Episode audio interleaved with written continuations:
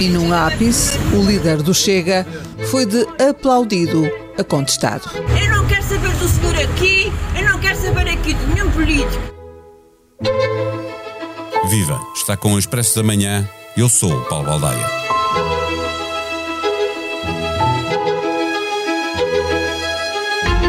A polícia tem inúmeras associações sindicais, mas volta a ser um movimento inorgânico a liderar um protesto. O tema está a ser tratado com pinças pelo governo, pelos comandantes da PSP e da GNR, mas o movimento avança com fontes da polícia a dizerem ao Expresso que o protesto genuíno foi tomado pelo Movimento Zero. As ligações deste movimento ao Chega e do Chega a este movimento são bem conhecidas e por isso não se estranhou que, chegado aos Açores, logo na noite em que se iniciaram os protestos, André Ventura se tenha apressado a gravar um vídeo para as suas redes sociais manifestando apoio a esta forma de luta e quase incentivando que daqui se passe para outras formas de luta. O Chega está incontornavelmente, indubitavelmente, ao lado dos nossos polícias. Está ao seu lado em todas as formas de manifestação e de luta que quiserem empreender, porque eles têm razão nas suas causas. Os principais sindicatos, os principais movimentos, os sucessivos governos, as múltiplas organizações, a grande maioria dos partidos políticos têm esquecido ou feito por ignorar as reivindicações dos polícias. Depois, quando procurou juntar-se a um protesto também nos Açores, como ouvimos no som de abertura, Ventura não recebeu apenas aplausos e houve quem contestasse o aproveitamento político. Este é um protesto que se traduz numa vontade de fazer greve seletiva a ocorrências e hierarquizante para decidir aquelas a que a polícia deve ir e as que não têm que ir. É o que resulta das inúmeras fontes que têm contado à comunicação social como se boicotam patrulhas para dizer ao governo que também eles, polícias da PSP e GNR, merecem um subsídio de risco que se aproxime do valor concedido aos agentes da Polícia Judiciária. Governo e comandantes da polícia contrariam a informação de que há ocorrências a que a polícia não tem ido. As legítimas reivindicações dos polícias, a forma como o protesto é feito e a manipulação política, que terá tendência para crescer em período de pré-campanha eleitoral, são temas para a conversa com o jornalista do Expresso que escreve sobre segurança, Hugo Franco. O Expresso da Manhã tem o patrocínio do BPI. Com as soluções de crédito pessoal BPI, paga sempre a mesma prestação. Faça uma simulação em bancobpi.pt. Banco BPI SA, registado junto do Banco de Portugal, sob o número 10. Viva Hugo Franco! Sabe-se como e quando começou este protesto da polícia? Não se sabe quando vai acabar.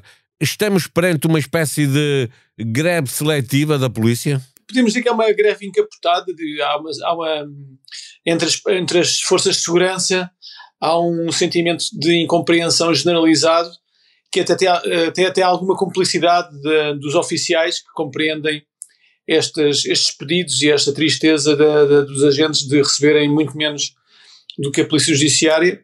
E, portanto, acredito que em muitos casos haja um fechar de olhos, muitas vezes, a alguns tipos de serviços menos importantes, mais rotineiros, não aqueles urgentes, Uh, no entanto, tem, uh, os, os, números dos, dos sindicatos e, dos, e, das associações que agora uh, estão à frente destes protestos nunca são, nunca são dados oficiais, portanto, a nível oficial. Sim, o que há é fontes, fontes a falar de uma hierarquização das ocorrências, tipo acidente com feridos ou sem feridos, ir ou não ir, não é? Quer dizer, se há feridos, uns vão, se não há feridos, não vão, não é? É essa é, é a informação que as fontes vão dando, é deste tipo. Isso mesmo.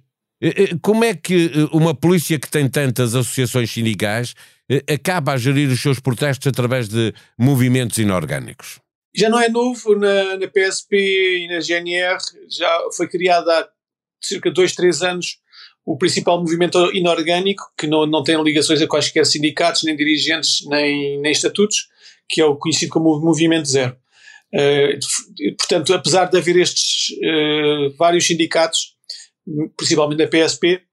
O que é certo é que muita, muitos agentes não se revêem em alguns desses sindicatos, não se revêem em alguns dirigentes e acharam por bem associar-se informalmente através desse movimento, Movimento Zero, e que, portanto, não obedece a ninguém em concreto, existe nas redes sociais e existe, é uma plataforma um pouco criada como aconteceu com os camionistas há alguns anos, e o que é certo é que não, não, não, não, não existe um dirigente que o, que, o, que o dirija. De qualquer forma, este movimento zero é que está por trás de, de, de, deste tipo de protestos e, e, já agora é conhecida a ligação de alguns destes eh, polícias ao, ao, Chega e já vimos o André Ventura muito rapidamente eh, reagir e dando toda a, a solidariedade do Chega a estes protestos e mais do que isso quase que incentivando a que a luta suba de tom. É um território, entre aspas, do, do, do André Ventura, de facto, desde há alguns anos, quando foram, foram aqueles protestos em frente ao Parlamento, que o André Ventura ganhou ali uma, um índice de popularidade entre as polícias,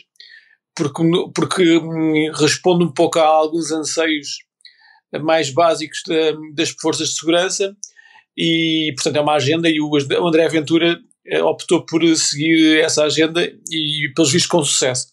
O que é certo é que estes movimentos inorgânicos associam-se, podem se associar a vários partidos, portanto não há nada que os uh, prenda, podem ser manipulados também por fora, podem, nós não sabemos o que é que os faz mover e o que é certo é que gera alguma, alguma especulação em torno deles, nomeadamente o facto de haver, como tu disseste bem, haver elementos ligados à, à, à área da mais da extrema-direita.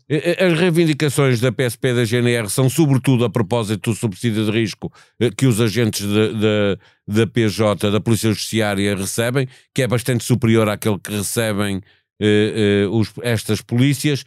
Até onde é que pode chegar o valor da subsídio, ou seja, a decalagem entre uns e outros? É, é, pelas contas que eu estive a fazer, pelos dados que estive a ler antes de nós falarmos, percebi que há, pode haver uma diferença entre 600 a 700 euros entre agentes da PSP e militares da GNR com inspectores da Polícia Judiciária. Isto foi um, uma medida feita no Ministério da Justiça, foi o Conselho de Ministros, e, e, temos que nos lembrar que o Ministério da Justiça tutela a PJ e o Ministério da Administração Interna tutela a PSP e a GNR. Portanto, daí haver, ter havido esta mudança, a reivindicação da PJ foi tida em conta e o que é certo é que agora, agora o APS. São polícias distintas, não é? Com trabalhos distintos. Certamente, com, com, com muitas operações muito distintas, mas também, por outro lado, também há muitas interseções e muita colaboração em, em trabalhos do dia a dia, investigações que começam em homicídios e começam numa polícia e acabam noutra e, e, e podemos correr os, os, os, vários crimes em que intervêm as duas, as duas ou as três forças de segurança. O que é certo é que existe um, este, este sentimento de injustiça e é interessante que hoje até o próprio diretor da Polícia Judiciária, Luís Neves, foi às televisões dizer que está solidário para com os agentes da PSP e militares da GNR, porque também ele diz, diz, dizendo ele que também é polícia, também sabe, sabe dos riscos que um polícia corre no dia a dia e que, de facto os, os ordenados que, que os polícias uh, hoje oferem são muito baixos e, e, tendo em conta o risco que, que correm e de facto não é, ganha, ir, ir para a rua por vezes para bairros problemáticos a correr a, a, situações com tiros e saber que se ganha 900 mil, 1100 euros de facto não deve ser muito compensador. As reivindicações são remuneratórias, os protestos são justificados por falta de condições de material de trabalho eh, eh, há notícias sobre carros parados com alegadas avarias eh, e tentativas de boicote e sabotagem para garantir que não, não há maneira de, de ir às ocorrências. Sim, teve também essa informação. Uh, mas lá está, de via informal, porque a Direção Nacional da, da PSP está muito silenciosa em relação a isto, não dá pormenores. O que é certo é que o que vamos sabendo é através de, de, de estruturas sindicais, de fontes informais, que eventualmente correspondem à verdade, já que são relatos feitos por várias pessoas, não é só apenas uma pessoa a contar isto, são várias, em vários pontos do país. É, portanto, muito provável que isto esteja a acontecer e o que obviamente vai prejudicando o trabalho do dia a dia destas forças de segurança. Estando nós num período já pré-eleitoral, com eleições marcadas apenas para 10 de março, eh, eh, devemos contar que eh, mais do que o tempo de duração destes protestos, que se podem prolongar, eh, haverá naturalmente uma escalada nos protestos para eles terem eh, outro significado? É futurologia, obviamente, mas acho que sim, creio que tende a piorar. O, temos que também ter em conta que um, o Ministro da Administração Interna até agora era tido como uma figura popular, que tinha substituído Eduardo Cabrita e, e ganhou rápida popularidade, mas pode eventualmente escoar-se essa popularidade agora em muito pouco tempo, prejudicando eventualmente até o partido do governo na, numas próximas eleições. Mas lá está, volto a dizer que é um achismo, mas acredito, pelo andar das coisas, acredito que, que os protestos vão escalar.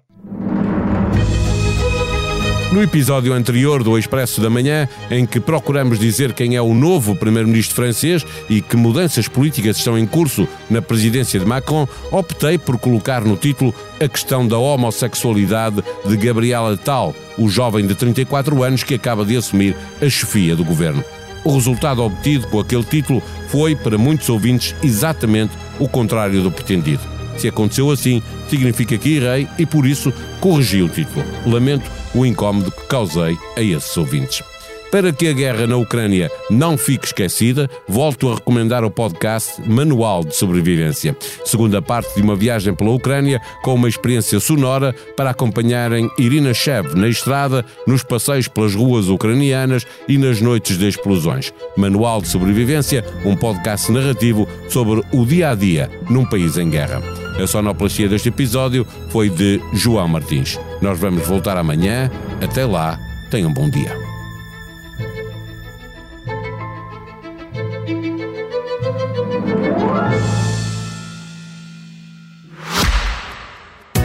Expresso da Manhã tem o patrocínio do BPI.